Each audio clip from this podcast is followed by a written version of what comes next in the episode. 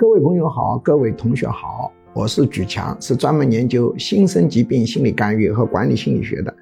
今天我继续讲催眠心理学系列课程，叫游戏性催眠数字忘却。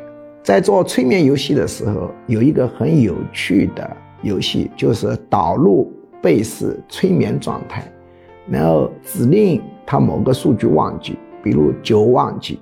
就用七代替，然后你就问他三三得几，他会告诉你三三得七。当然，这种状态持续时间，有的人很短，只有几小时；有的人持续几天。如果你解除，他当场就可以恢复正常。如果这个催眠师不解除，你自我暗示也是可以解除。那么这是一个非常有趣的，也是很常见的一个古老的催眠现象。我们在大学催眠心理学课堂上经常做这种有趣的演示。